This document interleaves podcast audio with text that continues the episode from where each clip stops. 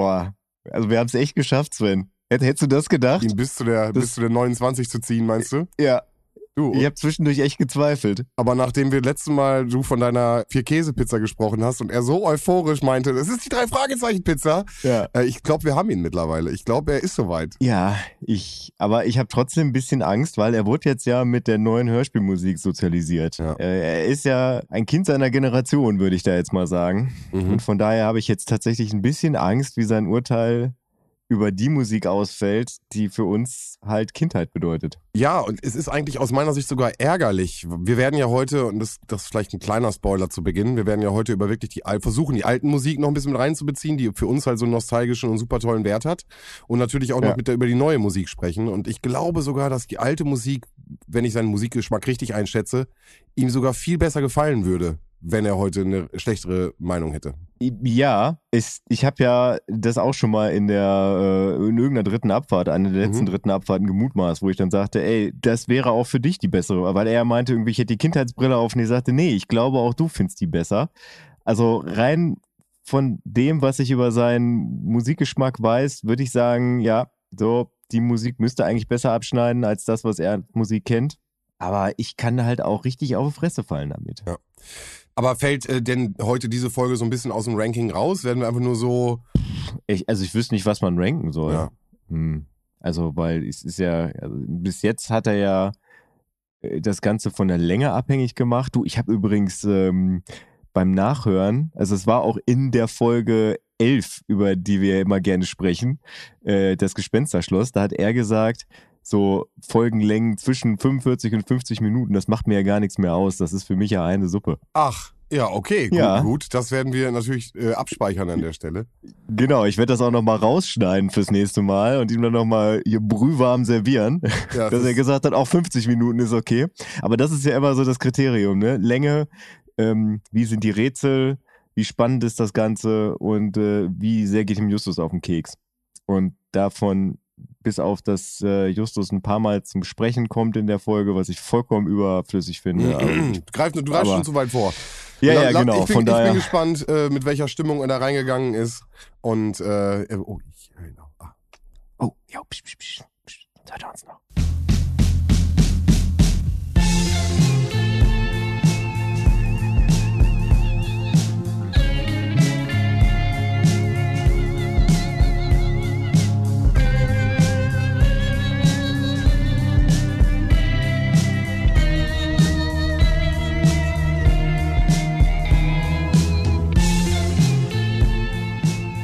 Kennt ihr das Gefühl, wenn man einen Stockwehr im Po hat? Na klar, jeden dritten Freitag im Monat. Und damit Oh! habe ich mies rasiert und mies im Sinne von mies halt wirklich. Herzlich willkommen zur dritten Abfahrt im Monat. Es ist wieder soweit und heute zu einer ganz besonderen Folge. Mhm. Und zwar die drei Fragezeichen Folge Nummer 29, die da heißt die Originalmusik. Deswegen ist es vermutlich das Einzige, was ich inhaltlich dazu beigetragen habe, gerade passiert. Und wir sprechen heute über das Äquivalent einer Musical-Folge im Sitcom-Kosmos, wenn man Scrubs da einmal ausklammert, die echt gut war. Tatsächlich, ja. Ja, ja. Da, da müssen wir uns nicht drüber streiten. Nee, die war einfach perfekt inszeniert. War es Private Dancer? War das in der Musical-Folge mit Private Dancer? Ich glaube. Kann gut sein. Weiß ich jetzt nicht. Egal. Ja, aber erstmal, hallo. Hallo. Aber ich möchte dich da so ein bisschen desillusionieren. Ich würde schon sagen, dass du auch heute wieder die Hauptrolle des Podcasts spielst. Wie immer. Ich wüsste jetzt nicht so wirklich wie. Also, um euch erstmal alle hier abzuholen, dritte Abfahrt im Monat, ihr wisst Bescheid, es geht um die drei Fragezeichen. Und dieses Mal eben um die Folge die Originalmusik. Und da kommt eigentlich nur Musik vor. Unterbrochen von einem ähm, fürchterlichen Rap-Part, deswegen auch die Eröffnung, die ich hier gerade eben rausgehauen habe. Aber da hatten sie auf einmal meine Aufmerksamkeit. Positiv, jetzt schon, Fazit am Anfang. Ich musste nichts mitschreiben. Also ich konnte das halt wirklich neben der Arbeit hören, Also kurze Frage, hast du nur eine Folge gehört? wie nur eine Folge. Also ich habe die Originalmusik, äh, Folge 29. Ja, aber du musstest sie zweimal hören. Ich muss die zweimal hören? Ja, das haben wir doch die ganze Zeit gesagt. habe ich den Auftrag wohl verpasst.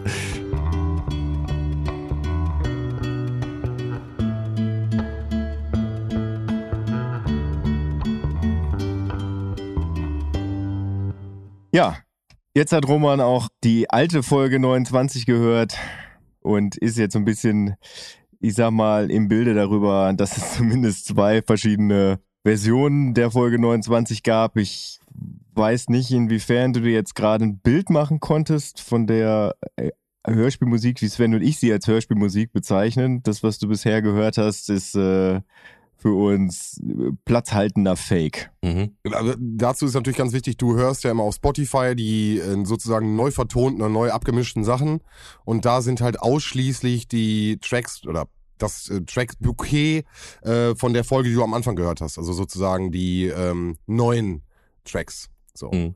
Und alle alten Musiken findest du halt in den, gerade in den ganz, ganz alten Kassetten, die für die Sammler gerade besonders sind.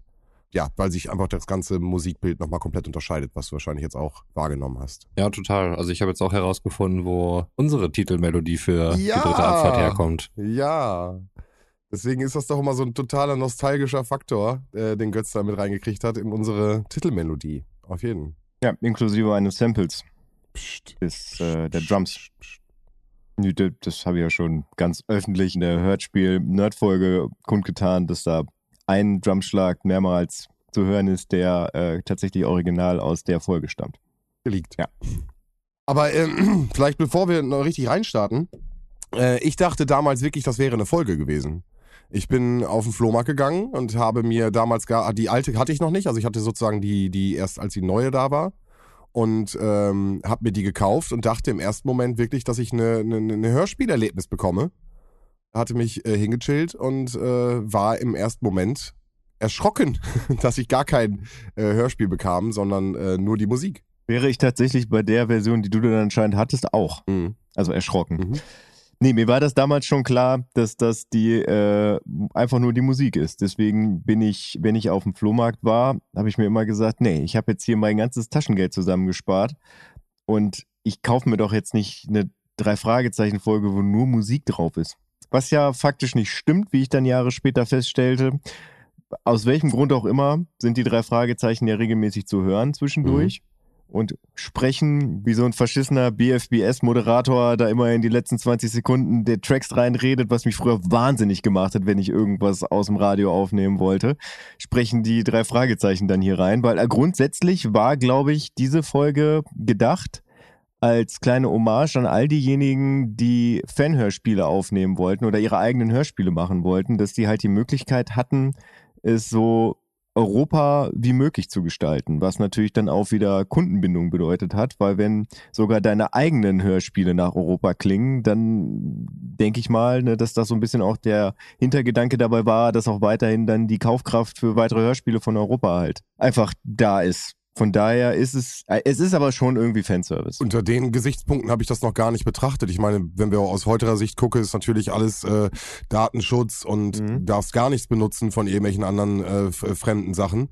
Da hat wahrscheinlich damals noch keiner dran gedacht, aber echt, siehst du da so einen Fanservice? Also, ich, soweit ich weiß, hat Frau Körting das damals halt genauso benannt mal in einem Interview. Hm. Also ich bin immer davon ausgegangen, ich ich kann das jetzt gar nicht genau beschreiben, warum. Ich habe da jetzt auch keine Belege für, aber in meinem Kopf drinne ist es so, dass, dass das mal die Begründung dafür war, warum es die Folge 29 gab. Äh, ja, spannend. Also wie gesagt, ähm, den Rap, der fällt dann so ein bisschen hinten rüber, würde ich sagen, weil den äh, für ein Hörspiel benutzen wahrscheinlich sehr schwierig. So gut ist er halt auch nicht. In beiden. Ja, in, in beiden, beiden, Versionen. Aber nicht. ja, im, ja, im Originalversion finde ich ihn äh, ehrlich gesagt fast noch witziger, weil es äh, klingt da so, als wenn die super stoned da einfach in der Ecke gehangen hätten mhm. und einfach nur probiert haben, wie so ein Chorus äh, Rap-mäßig funktionieren könnte. Während ja, sie sich ja, in, in, dem anderen in der irgendwie schon halt irgendwelche Zeilen ausgedacht haben, die ähnlich ungelenkt waren wie das Intro hier eben. Ja, und es gab doch damals, ich meine, der Poker-Rap ist gut. So, Schloss Einstein, das Intro-Ding, der Rap. Ich meine, der war von Wolf geschrieben damals, der war auch gut. Ich meine, es gibt Ach, echt? ja. Von Wolf war der geschrieben? Der war von Wolf, ja. Es gab damals ja Dots, also Hip-Hop, Popkultur, äh, schwamm ja immer mehr in alle anderen Bereiche mit auf und es gab schon gute Sachen, aber der ist leider halt leider nicht gut. Was man über so ziemlich alles sagen kann, was die drei Fragezeichen mal musikalisch probiert haben. Spannend, weil Andreas Fröhlich und Jens ja jetzt im Endeffekt äh, unterwegs sind und machen ja voll viel mit Musik, ne? Ja, also die, da gibt es ja auch diesen, dieses legendäre Nur Worte. Ja, ja. Ja. Was, äh, um, um Roman und den Rest der Community da vielleicht mal abzuholen. Also während einer Tour, ich weiß gar nicht, zu welch war das zu Phonophobia, auf jeden Fall zu irgendeinem Hörspiel, was sie live aufgeführt haben, gab es dann halt auch, äh, Teil der Inszenierung war ein Duett von Andreas Fröhlich und Jens Wawracek, wo sie ein, ich glaube, einen französischen Chanson ins Deutsche übersetzt haben, der im Deutschen dann nur Worte heißt. Ich weiß nicht, was es dann im Original ist. Äh, scheint wohl ein Klassiker zu sein. Ich kannte ihn vorher nicht.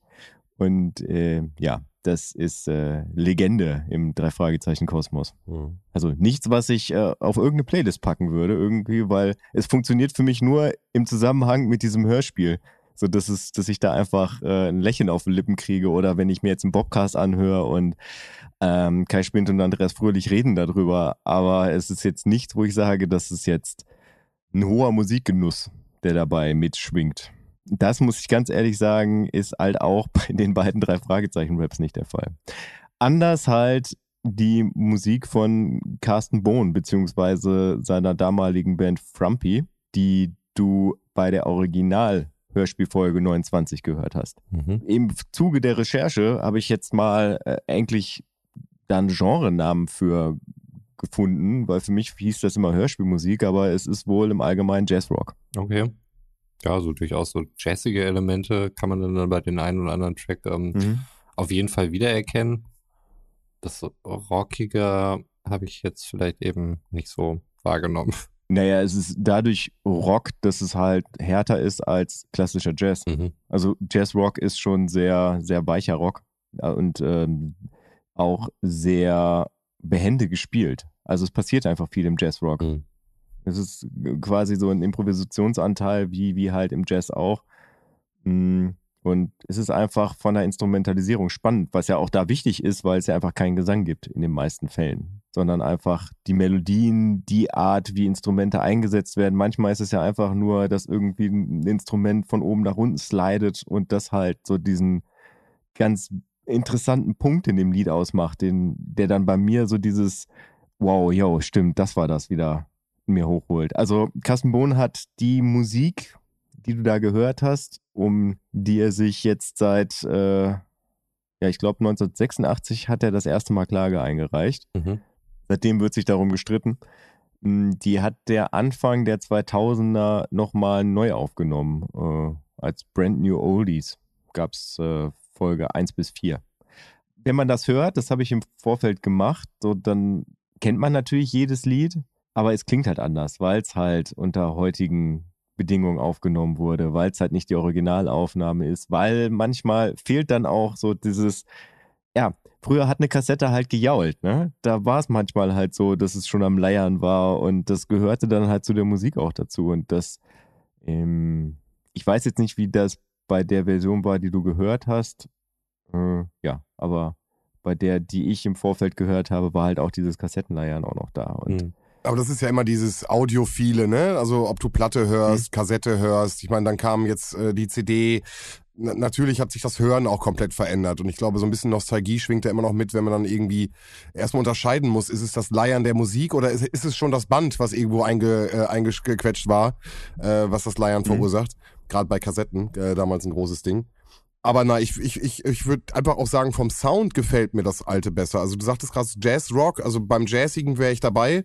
Ähm, ich, ich mag die jazzigen Klänge. Ähm, vielleicht gehen wir gleich mal auch auf ein, zwei Tracks ein, ähm, ein bisschen spezieller. Und ich mag einfach den neuen Vibe der neuen Kassette nicht so. Das ist halt eher so 90er-Style. So. Das ist halt so typischer, ähm, ja, ich habe so 90er, 90er-Vibes einfach, wenn ich das höre. Poppig, poppiger das Ganze. Mhm. Und äh, ich mag meine drei Fragezeichen in einem Jazzkosmos, glaube ich. Ja, ja, definitiv. Und das habe ich ja auch schon vor ein paar Folgen der dritten Abfahrt halt gesagt. Also, dass ich, wo, worum man meinte, ähm, dass es für ihn ja keinen Unterschied machen würde, welche Art der Hörspielmusik er halt hören würde, weil es für ihn ja quasi beides mal gleich unbekannt sei. Und ich meinte, nee, das glaube ich nicht. Ich glaube schon, dass du die alte Hörspielmusik eher mögen würdest als die neue. Und da hattest du noch müde gelächelt. Wie sieht das Lächeln jetzt aus? Ja, es ist jetzt äh, kein Strahlen, was jetzt über mein Gesicht geht, ähm, als ich die Musik gehört habe, aber ich kann das schon nachvollziehen. Ähm, also ich fand auch, ich weiß jetzt halt nicht, ob es ja an der Aufnahmequalität lag, also dass man dem das halt wirklich anhört, ähm, das ist ähm, auf einer mehrfach gespielten Kassette dann eben äh, ablief das Ganze, aber unabhängig von der von der Soundqualität äh, fand ich da auch alles sehr viel echter, ähm, muss ich sagen. Und ähm, kann ich schon verstehen. Also auch ohne diese Nostalgie dahinter, das ähm, gefällt mir das auch besser als das, was äh, wir da bei den Spotify-Versionen vorfinden. Das ist dann doch mal nicht mal, also gerade im direkten Vergleich ein bisschen steriler. Mhm. Was ich, wenn ich jetzt nur das, äh, die Spotify-Version gehabt hätte, hätte ich vielleicht nicht unbedingt steril als Adjektiv gewählt, aber im Vergleich finde ich ähm, schon, dass das irgendwie so wirkt. Ein bisschen seelenlos im Gegensatz zur Originalversion. Und was ich halt auch noch ein wichtiger Punkt finde ist, und da bin ich vielleicht auch ein bisschen verklärt, holt mich da gerne raus. Für mich ist es natürlich immer noch eine Detektivgeschichte. Das heißt, wir haben Spannung, wir haben ähm, äh, mysteriöse Sachen, wir haben, also weißt du, was ich meine? Ich möchte natürlich in einem mhm. Hörspiel auch Klänge, die dazu passen. Wenn ich in einem, in einem ähm, in, einem, in einem Mordszenario bin oder in irgendwelchen geheimnisvollen Situationen, finde ich, passt halt immer der klassische Schwarz-Weiß Jazz, äh, weißt du, was ich meine? So Noir-Style, so, da passt das mhm. einfach mega rein und ich bin halt auch sozialisiert worden so. Das heißt, ich fühle auch irgendwie dieses ganze Thema halt viel mehr mit der, mit der alten Musik. Ähm, und finde einfach, dass mhm. die, finde steril passt schon ganz gut, so, ähm, ab, ja, abgefertigt. So, naja, wobei ich jetzt jetzt gerade, wo du das erzählt hast, äh, natürlich so ein, zwei der äh, Lieder der alten Musik so in meinem Kopf habe, wo das genau passt, was du sagst. Aber wenn man so dieses wirkliche, also die Titelmusik der drei Fragezeichen, wo du auch mal gesagt hast, dass das für dich die Titelmusik ist, ist de de de de. Mhm, mh, mh. Ähm, das ist ja, das klingt ja schon relativ fröhlich. Voll, aber wir, wir sind ja auch genau, und das ist ganz wichtig, finde ich. Und ich ja. finde, da macht, da macht die alte Musik so ein bisschen den Spagat zwischen Kinderhörspiel, ja. wir sind immer noch in einem Kinderhörspiel, aber trotzdem, ich, und da gucke ich mehr jetzt auf die, auf die anderen Tracks, so ein bisschen in der Mitte, ähm, die halt so auch so eine Mysteriosität und dieses verschleppte, langsame und trotzdem den Synthi-Sound halt trotzdem noch behalten. Ich stehe auf Synthi-Sound. Ja, aber da war ja nicht nur bei den drei Fragezeichen, dass die Musik untergebracht wurde, sondern halt in verschiedenen Hörspielproduktionen, ähm, sei es halt nun bei den fünf Freunden, so, da ist es halt auch ungefähr genauso inflationär eingesetzt worden wie bei drei Fragezeichen, natürlich bei TKKG und auch bei vielen eher kleineren Europaproduktionen. Also insgesamt, wenn ich das richtig gelesen habe, also es wurde in äh, ganzen 172 Europaproduktionen wurden Musik von Carsten Bohn untergebracht. Ähm, anstatt wie am Anfang von äh, Heike Dine Körting und ähm, Andreas Beuermann behauptet, 53. Das wurde nämlich mal gerichtlich festgestellt. Ja, und bis dato gab es, boah, vielleicht Anfang 30 drei Fragezeichen Hörspiele. Also ne, so mal die Tragweite. Also dass wir hier nicht nur halt von drei Fragezeichen Folgen reden, sondern von Europa Hörspielen im Allgemeinen. Also wo das auch sehr inflationär eingesetzt wurde. Und da kommen wir vielleicht dann auch mal zu dem äh, Rechtsstreit, den ich da eben gerade schon die ganze Zeit angeteased habe. Oder hast du noch irgendwelche Fragen, Roman? Nein. Keine Fragen meinerseits. Okay. Und zwar war es so, dass Carsten Bohn mit seiner damaligen Band Frumpy in, äh, in Hamburg müsste es gewesen sein, in einer gemeinsamen Wohnung, wenn ich das richtig in Erinnerung hatte, wo sie äh, gewohnt und auch äh, gearbeitet, sprich geprobt haben. Und wie das halt so mit Musikern ist, haben sie nicht immer einen Haufen Geld zur Verfügung und mussten dann auf die Vermieter zugehen und halt mit ihnen sprechen, weil sie denen halt die Miete schuldig waren. Und wie es der Zufall so wollte, äh, hörten die Vermieter auf die klangvollen Namen Heike Diene, Petra Körting und Andreas Beuermann, beziehungsweise ich weiß gar nicht, ob äh, sie damals schon Heike Diene Körting Beuermann hieß. Ist auch egal. Und die beiden haben quasi einen Deal mit der Band geschlossen. Und zwar, äh, dass sie ein kleines Hörspiellabel hatten, ne, Europa, und sie dafür noch Musik brauchten haben sie halt einen Vertrag mit, bei Carsten Bohn weiß ich's, geschlossen, ich denke mal mit den anderen auch, ähm, zu einer festgelegten Tagesgage, die damals bei 250 Mark pro Studiotag lag, was ja schon prinzipiell selbst heute ein ganz ordentliches Gehalt wäre. Also ne, mit einem Festvertrag und äh, 250 Selbst wenn es 125 Euro am Tag sind, wäre es ja schon ganz ordentlich. Und die haben dann halt Musik produziert, Musik produziert, Musik produziert. Und irgendwann ist Carsten Bohn dann mal aufgefallen, ja Mensch, die verkaufen sich ja ganz gut, die ganzen Sachen. So, da könnte ich ja vielleicht auch ein bisschen mehr Kohle als die 250 Mark am Tag rausziehen. Und dann wurde das Ganze mal hochgerechnet und ich glaube, also es war auf jeden Fall ein mittlerer einstelliger Millionenbetrag, um den er dann Heike Dine Körting und Andreas Beuermann in 1986 verklagt hat. Das waren halt die ausbleibenden Tantiemen plus Zinsen weil nämlich damals, ähm, deswegen habe ich am Ende der letzten Folge auch schon äh, den Namen Bert Brack in den Ring geworfen, weil damals halt die ganzen Songs, die in den Hörspielen benutzt wurden, nicht unter dem Namen von Carsten Bohn, der sie maßgeblich geschrieben hat. Ich finde, wenn man mal so genau hinhört, merkt man auch, dass halt immer das Schlagzeug im Vordergrund ist. Das sollte man vielleicht auch mal dazu sagen. Also Carsten Bohn ist der Schlagzeuger des Ganzen was ich auch als Kind immer schon sehr ungewöhnlich fand. Also, dass quasi der Songwriter halt derjenige ist, der eigentlich gar nicht Melodie macht, sondern der das Ganze halt nach vorne treibt. Und äh, der war halt nicht bei der GEMA hinterlegt, hatte dementsprechend keine Tantiemen gekriegt. Und es wurde sich dann immer dadurch rausgeredet, dass halt gesagt wurde, da auch Andreas Beuermann und noch diverse andere Personen unter dem Pseudonym Bert Brack Musik produziert und äh, in Hörspielen veröffentlicht haben, dass man das nicht mehr vernünftig auseinanderrechnen könnte und das deshalb zu kompliziert wäre, wenn ich das richtig in Erinnerung habe. Es gab auch noch andere Pseudonyme, die ich jetzt gerade vergessen habe, aber das ist jetzt auch nicht so relevant. Ich glaube, Bert Brack ist schon das bekannteste. Kleiner Funfact am Rande übrigens dabei, dass äh, Heike Dine Körting, die ja den meisten als Hörspielregisseurin bekannt ist, ähm, in ihrem früheren Leben Rechtswissenschaft studiert hat. Und zwar in Hamburg und Wien, glaube ich, mit dem Schwerpunkt Urheberrecht. Wie passend. Ja, also ich wusste nicht, dass sie Rechtswissenschaft studiert hat, aber es scheint ja für den späteren Verlauf auch nochmal wichtig zu sein. Also da sind jetzt mehrere Leute unter einem Pseudonym dann ähm, aufgetreten und äh, weil das dann zu kompliziert war, das auseinanderzurechnen, wer da jetzt was hatte, hat man den Leuten einfach gar nichts dann gegeben. Oder was war dann die Konsequenz? Naja, also grundsätzlich hat man halt gesagt, dadurch, dass Carsten Bohn halt Angestellter des Studios war oder des Labels Europa. War schon alles getilgt und so weiter. Genau, dass man das dadurch alles getilgt hätte. Aber war Frau Heike Dini Körting alleine damals Europa? Nee, das Europa wurde von Andreas Beuermann gegründet und ja, ja, okay. sie hat ihn dann damals kennengelernt und äh, hat dann mit ihm zusammen Europa betrieben. Ja, aber das gehörte schon den beiden, ja. Es war halt, halt auch ein relativ kleines Label, hm. Anfang der 70er Jahre. Okay. Also es gehörte halt, die Plattenfirma hieß einfach Miller International, glaube ich.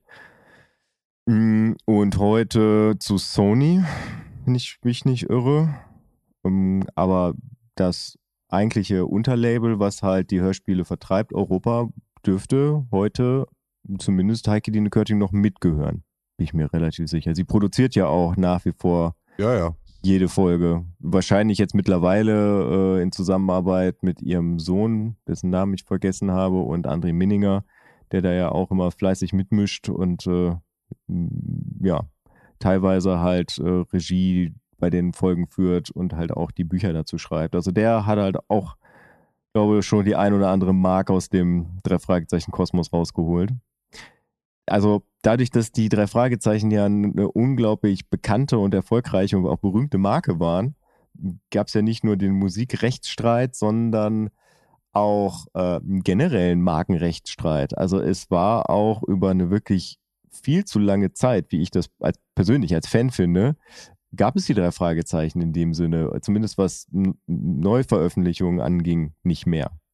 Also faktisch war es sowohl dem Frank Kosmos Verlag als auch Europa untersagt, also auf jeden Fall Europa untersagt, neue Folgen rauszubringen. Nee, dem Kosmos Verlag auch. Das ging äh, an alle Sachen, die über die drei Fragezeichen produziert wurden, also soweit Ton, Bild und auch die Schriftsachen ja. wurden alle eingestampft, weil halt die äh, Rechte von dem Autor erstmal geklärt werden mussten, ne? Ja, ja, aber das, das war irgendwann geklärt. Also irgendwann ging es dann tatsächlich nochmal untereinander in dieser Rechtsstreit, der wurde nämlich dann beigelegt, weil nämlich äh, sich sowohl der Frank Kosmos Verlag als auch Sony dann bewusst worden, wenn wir den Scheiß jetzt weitermachen, dann springen uns nur weiter in Kunden ab. Und man hat sich quasi aus rein kapitalistischen Gründen halt geeinigt, weil ähm, wenn man halt da noch weitermacht, dann äh, schadet das eher der Marke und dann haben, hat keiner von beiden was davon, wie ich das gelesen habe. Hm. Ja, und in der Zeit äh, dann ja halt diese Sache mit diesen, die drei waren das ja das, Mhm. die dann ja im Endeffekt nochmal weiter produziert wurden, weitere Geschichten, aber dann halt unter einem anderen Namen, aber der Style war gleich. Und äh, ich glaube sogar der englische Name von Justus Jupiter Jones wurde, wurde übernommen. Also es gab Ver- Querverweise Von Peter von auch. Peter auch. Also es gab Querverweise, die klar machten, dass diese Geschichte äh, dieselben Sprecher, ist alles gleich geblieben, nur halt das, das Overlay war anders. Und im Hintergrund äh, hauste halt die ganze Zeit dieser große Rechtsstreit zwischen Sony und dem Kosmos Verlag damals. Ja, was jeden Fan damals sehr traurig gemacht hat, auf jeden Fall. Ja, beziehungsweise auch dann noch am Anfang zwischen dem Kosmos Verlag und den Erben von Robert Arthur. Ja. Und der Universität in Michigan oder was war das? Frag mich Ja, nicht. aber in- es ist Gott sei Dank vorbei. Genau, ja. Das ist ein Rechtsstreit, der ja Gott sei Dank niedergelegt wurde. Aber das vielleicht auch nochmal zu der Rechtsstreitgeschichte und dann können wir zumindest unter den Rechtsstreit mal äh, einen, einen Strich machen, weil wir machen ja keinen Jura-Podcast hier. Ist es so, dass seit 1988 es äh, sowohl dem Label Europa als auch Carsten Bohn selber untersagt ist, die Aufnahmen, die du jetzt halt eben gehört hast, ne, die wir damals auch aus den Hörspielen kennen, dass die halt genutzt werden. Das heißt, öffentliche Aufführungen dieser Stücke sind halt grundsätzlich seit 1988 untersagt. Bis zum Ende des Rechtsstreits. Das gilt dann übrigens nicht, das ist vielleicht auch nochmal ganz interessant zu wissen. Ich habe ja am Anfang erzählt, dass Carsten Bohn das Ganze nochmal neu aufgenommen hat. Das gilt nicht für Neuaufnahmen. Also solange du im Prinzip Autor eines Stückes bist, kannst du ihn neu aufnehmen. Das ist zum Beispiel bei Taylor Swift jetzt äh, vor ein paar Jahren passiert, m, die einen riesen Rechtsstreit äh, über ihre ersten Alben hatte, die halt bei einem anderen Label veröffentlicht wurden, als das, bei dem sie jetzt halt veröffentlicht. Und sie hatte halt faktisch keine Rechte mehr an ihren ersten Alben. Deswegen hat sie die ganzen Alben nochmal neu aufgenommen, damit sie sie jetzt halt dann nochmal für den Streaming-Markt veröffentlichen konnte. Ja, und das ist halt wiederum erlaubt, Hm. weil es sich da faktisch nicht um dasselbe Stück handelt. Also es geht dabei um die Rechte an exakt dieser Aufnahme. Da geht es nicht darum, wer hat die Urheberrechte an, an, an dem Stück Musik, sondern wer hat die Vermarktungsrechte an genau dieser Aufnahme. Und da vielleicht auch nochmal zu der Frage, die Roman eben gerade gestellt hat. Also bei mir ist das ähnlich. Da geht es halt dann aber nicht um so viel Geld. Und äh, bisher haben wir uns da alle mal sehr gütig geeinigt. Aber ich habe zum Beispiel offiziell bei der GEMA nicht einen Song angemeldet, sondern wir haben uns damals darauf geeinigt mit meiner damaligen Band, dass halt sich einer bei der GEMA anmeldet, um aus Kostengründen einfach, weil ansonsten jeder halt, also bei der GEMA musst du eine Jahresgebühr. Also das ist ja ein Verein und da zahlst du halt Vereinsbeitrag. Das liegt, glaube ich, so bei 26 Euro im Jahr oder sowas. Ich kenne mich da nicht aus, weil ich bin ja kein Mitglied da. Aber unsere komplette Musik, die wir gemacht haben, ist halt bei der GEMA unter dem Namen unseres damaligen Sängers gelistet. Das heißt, der hat faktisch alle Rechte an den Songs, die wir damals geschrieben haben. Aber äh, darf ich ganz kurz fragen, ist das denn auf langer Sicht dann, also du hast ja dann Ausgaben und hast du denn da dennoch Einnahmen oder ist es dann durchgehend immer ein Minusgeschäft, was du dann über Jahre ziehst, bis dann irgendwann der Track zündet und der dann erfolgreich ist? Also wie, wie läuft das so ab? Also, ähm, also die GEMA ist ja im Prinzip dafür da, dass halt Künstler nicht selber dafür sorgen müssen, dass jegliche Veröffentlichungen mh, vergütet werden. Also das heißt, äh, im, im kleinen Rahmen ist das ja noch relativ einfach, wenn ich irgendwo spiele, so dann weiß ich ja, da habe ich gespielt, dementsprechend wurde da mein Song aufgeführt, aber irgendwann wird das halt ein bisschen unübersichtlich. Also wenn alle Radiostationen landesweit das Ganze spielen und dafür gibt es halt die Vermarktungsgesellschaft GEMA. Und da kommen wir da zum Kern des Ganzen. Ähm, also man gibt ja nicht nur Geld rein, das ist ja nur der Vereinsbeitrag, sondern man zahlt ja dafür die Dienstleistung, dass die GEMA die Informationen halt sammelt, sprich, wie oft wurde ein Song im Radio gespielt, beziehungsweise Radio und Diskotheken sind dann noch haben dann nochmal eine Sonderstellung. Aber wenn jetzt äh, auf öffentlichen Veranstaltungen dein Song gespielt wird, zum Beispiel bei einer Wahlkampfveranstaltung, ähm, ich kann mich da erinnern, dass es da mal irgendwie so eine Kontroverse gab zu äh, Tage wie dieser von den Toten Hosen. Ich weiß gar nicht mehr, welche Partei den benutzen wollte. Was die CDU? CDU, ja. Ja, wo die Toten Hosen not amused waren, um es mal so auszudrücken. Aber ich glaube im Endeffekt nicht viel dagegen ausrichten konnten, aber dementsprechend dann, ich weiß nicht, ob sie die Tantiemen mitgenommen haben, aber. Auch nicht, aber ich glaube, die haben den ja benutzt, ne? Und dann wird deswegen dagegen vorgegangen. Also ich glaube, für irgendwelchen Wahlkampfveranstaltungen wurde der genutzt. Ja, ja, genau, genau, genau. Ohne das abzusprechen, ja. Nee, also du, du musst ja erstmal, kannst du ja auf einer Wahlkampfveranstaltung, wenn du das Ganze bei der GEMA anmeldest, darfst du ja GEMA gelistete Musik benutzen. Dafür zahlst du dann ja einen Obolus. Da gibt es dann quasi eine Staffelung nach Musikgenre, würde ich jetzt mal sagen. Also da geht es darum, wie hoch ist der Improvisationsanteil und also für klassische Musik gibt es halt mehr Geld als für, für Popmusik. Popmusik ist so die unterste Kategorie. Hm, aber da geht es dann auch darum, wie oft wird sowas gespielt. Und wenn du halt nicht über einen gewissen Rahmen kommst, dann kommt das Ganze halt im Prinzip in so einen riesen Topf, aus dem du dann äh, Ausschüttungen bekommst. Ich, also wie das Ganze berechnet wurde, das habe ich nie verstanden. Damit habe ich mich auch nie auseinandergesetzt. Aber prinzipiell kriegst du auch Geld dafür, wenn zum Beispiel ein Song im Fernsehen gespielt wird. Das ist sogar richtig lukrativ. Ähm, du kriegst Geld dafür, wenn ein Song in der Diskothek gespielt wird, im Radio gespielt wird, auf irgendwelchen Veranstaltungen gespielt wird. Also zum Beispiel ein Remix von einem Track von uns, ein Deep House Remix, lief mal bei Berlin Tag und Nacht. Das war relativ einträglich für uns. Darfst du darüber sprechen? Krass, also ich wusste ja von diesen Remix. Ich weiß gar nicht, wer hat den nochmal geremixed? Weißt du das noch? Ähm, also wir, es gab mal zu einem Track von uns, Ain't Enough, gab es eine Remix-EP. Die hatte damals einen, äh, einen, Kumpel von unserem Sänger, hatte die geremixed. Der war bei einem Deep House-Label, äh, Parkett Records hießen die. Und äh, die fanden den Remix so gut, dass sie dann gesagt haben, ey, wir machen da eine komplette EP raus und dann haben insgesamt fünf DJs den Track geremixed. Also alle in so einem Deep House Rahmen. Also einer, einer von denen, der war tatsächlich relativ erfolgreich. Mir fällt jetzt gerade der DJ nicht ein. Da gab es auch ein sehr cooles Musikvideo zu, was es auch in die damalige Vodafone-Werbung geschafft hat. Also im Fernsehen. Hier, wir sind eine Million, könnt ihr euch noch daran erinnern?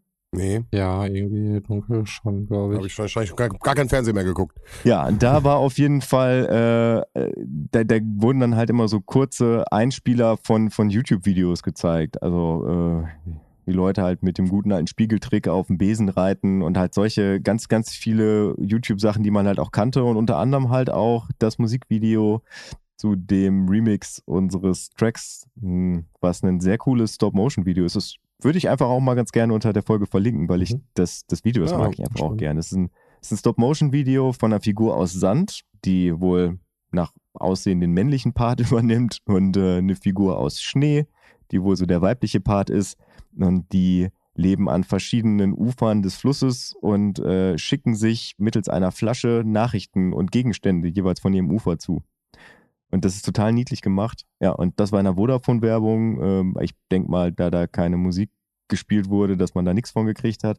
Aber auch bei Remixen wird man halt beteiligt, weil du ja im Endeffekt immer noch der Urheber des Songs bist, auf dem der Remix aufbaut. Also Remixe sind prinzipiell immer auch lukrativ für den Künstler kann ich ein Lied von singen. Also das war tatsächlich ganz einträglich, so die Zeit, wo der Remix relativ groß war. Meine, keiner ist in diesem ganzen Anwalt-Rechtsding, glaube ich, so bewandert, außer die Leute, die das halt beruflich machen.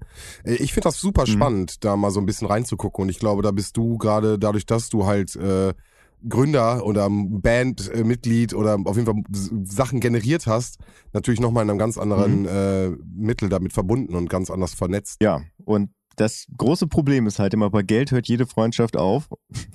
Soweit haben wir es Gott sei Dank nicht kommen lassen müssen, weil wir uns da immer in Sphären bewegt haben, beziehungsweise ich glaube einfach auch nicht, dass das halt ein großes Thema wäre. Also ich glaube fest daran, auch wenn es sich da um empfindlich viel Geld gehandelt hätte, dass wir da immer fair miteinander geblieben wären. Da schätze ich jetzt einfach mal alle Beteiligten menschlich so ein.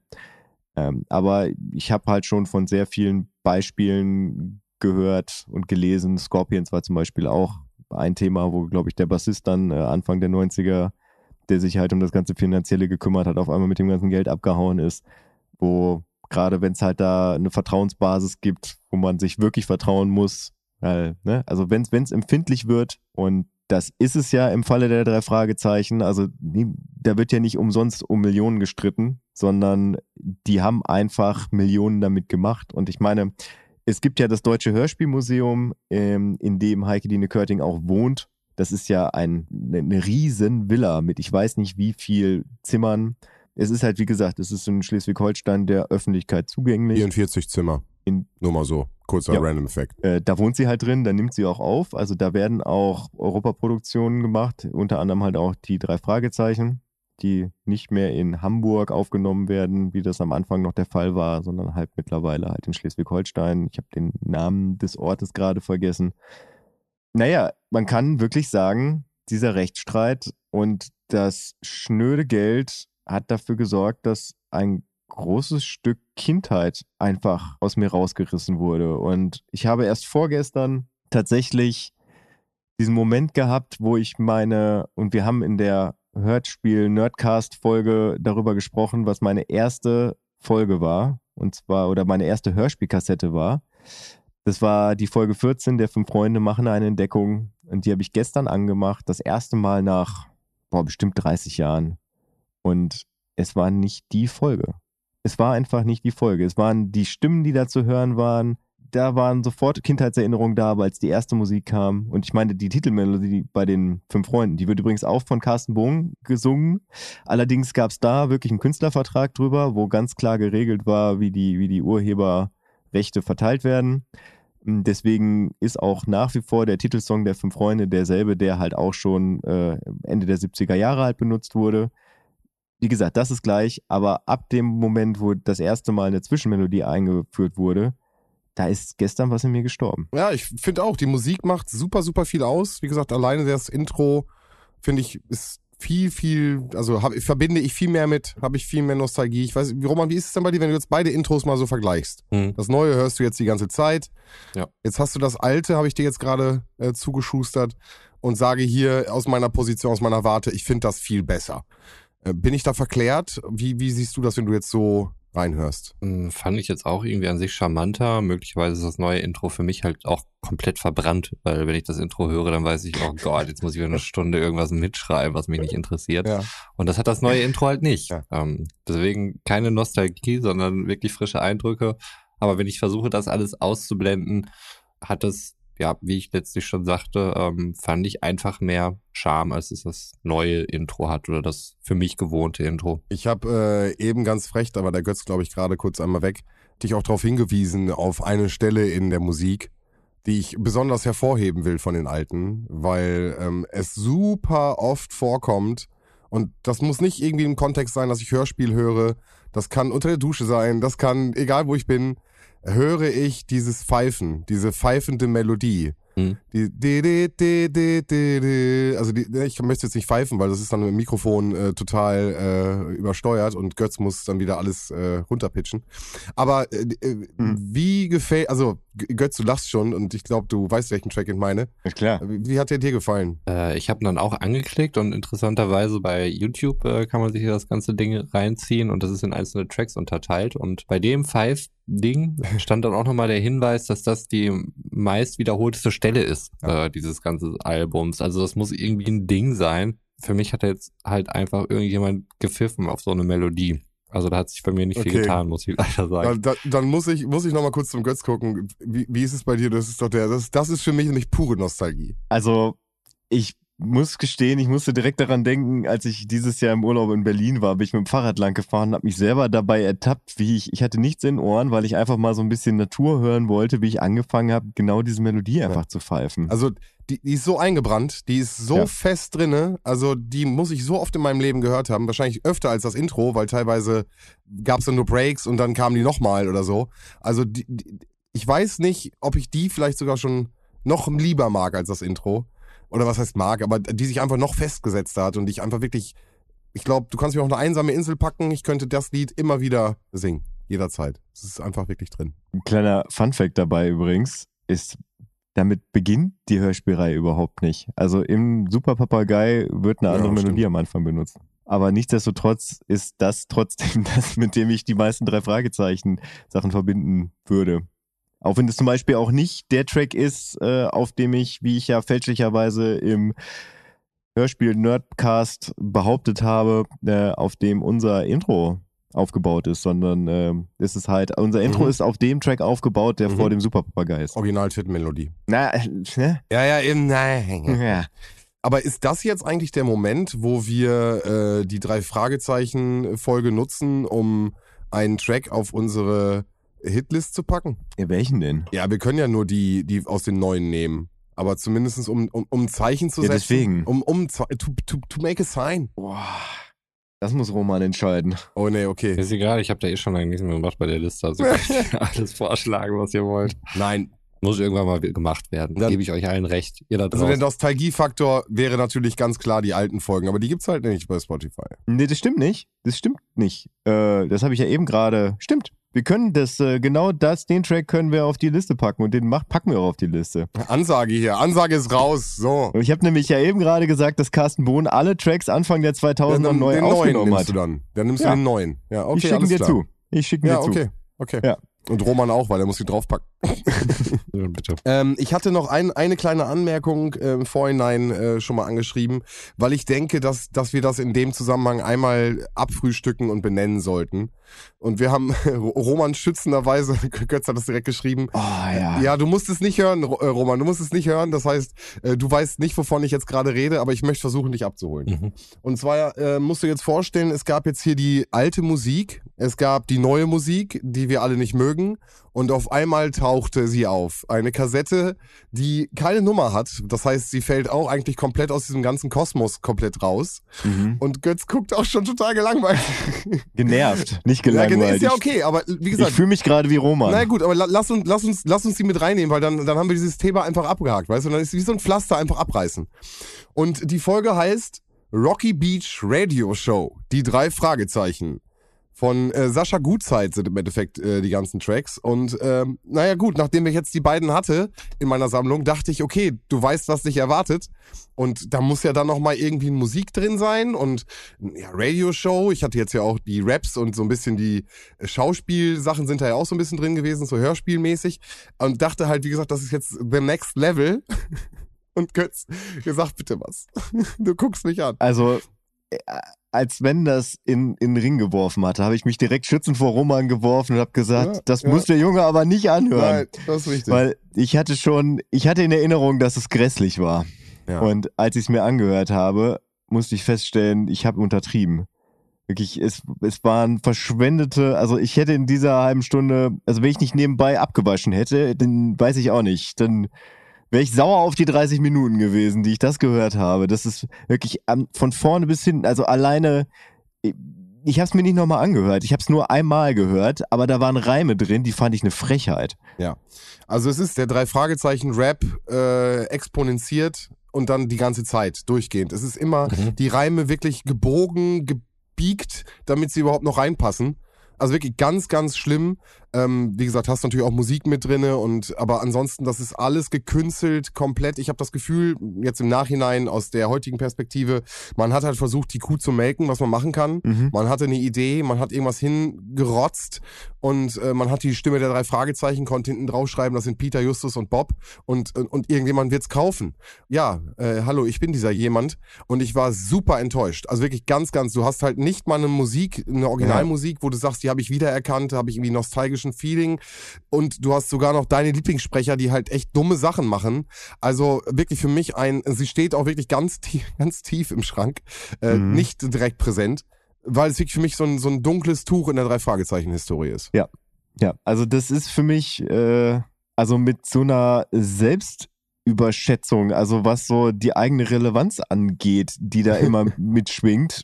Also wirklich alles, alles, was da auch musikalisch ist, ist halt so irrelevant und nicht cool. Also ist, da ist auch nichts bei, wo ich mal sage irgendwie, yo, also auf jeden Fall der Drum-Sound, der ist interessant oder so die, die Gitarre da, mh, die hat auf jeden Fall ihre Daseinsberechtigung. Ich verstehe so ein bisschen, wo es hin will, aber ist halt manchmal falsch abgebogen. Nee.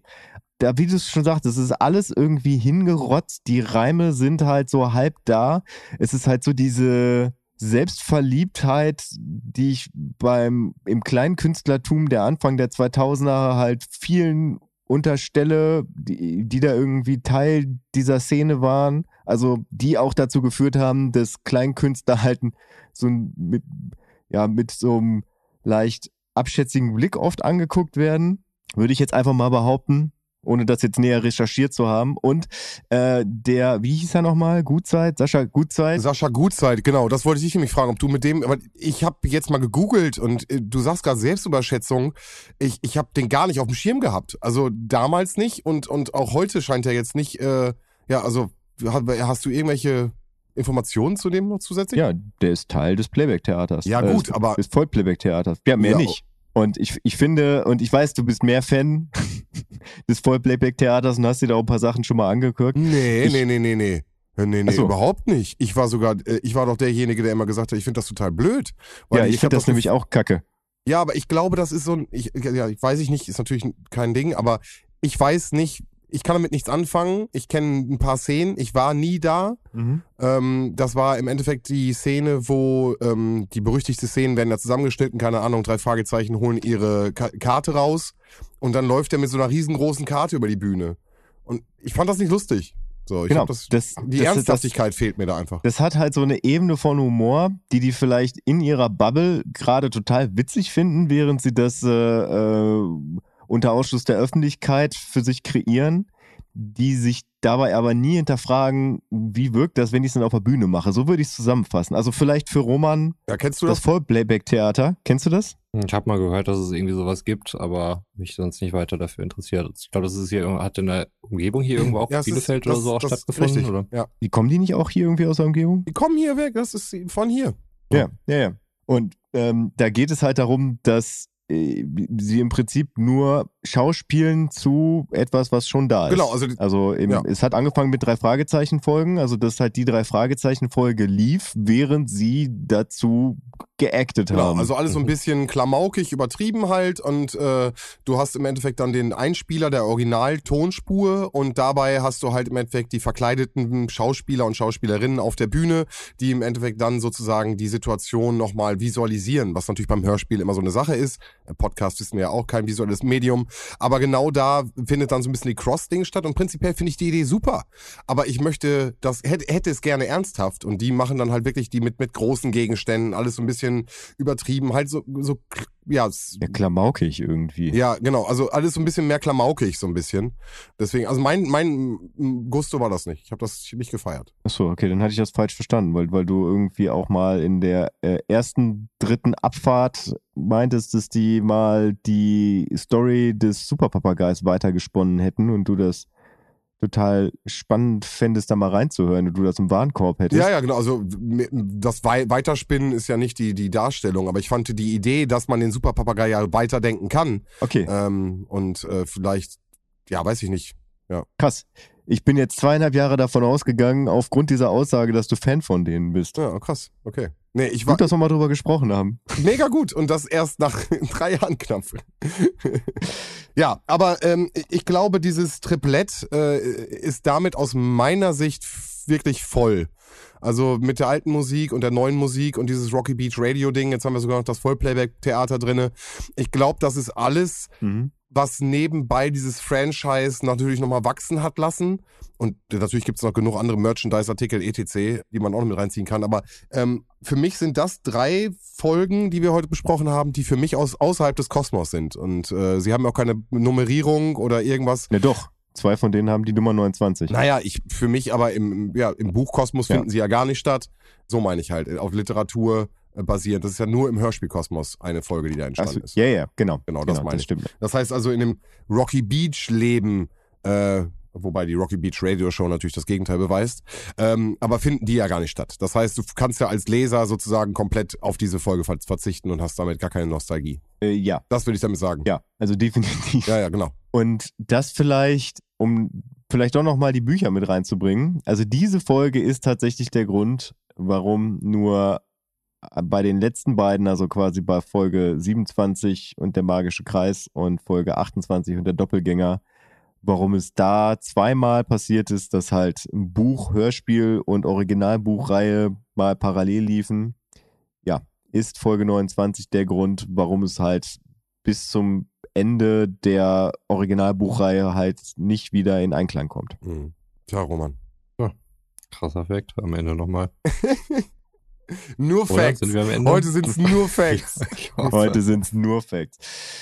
Ja, äh, vielleicht nochmal, bevor ich jetzt äh, rechts ranfahre und den Blinker raushaue, ähm, einfach um nochmal so die Dimensionen darzustellen. Also bevor dieser Zufall halt stattfand, also dass die Labelchefs von Europa die Vermieter der Band Frumpy waren, bestand Hörspielmusik aus Heimatmusik. Also da wurde halt so so Heidi-artige Volksmusik in den, in den Folgen untergebracht. Und äh, Die hatten ja nichts. ja, beziehungsweise das war halt State of the Art damals, ne? Und äh, das war schon eine, eine krasse Entscheidung halt, dann wirklich so, einen- so einen neuen Weg zu gehen. Also einfach auch, um das ganze System da vielleicht auch mal ein bisschen einen frischen Anstrich zu, zu verpassen und auch mal ja das junge Publikum daran zu holen, so die Kinder der End-70er.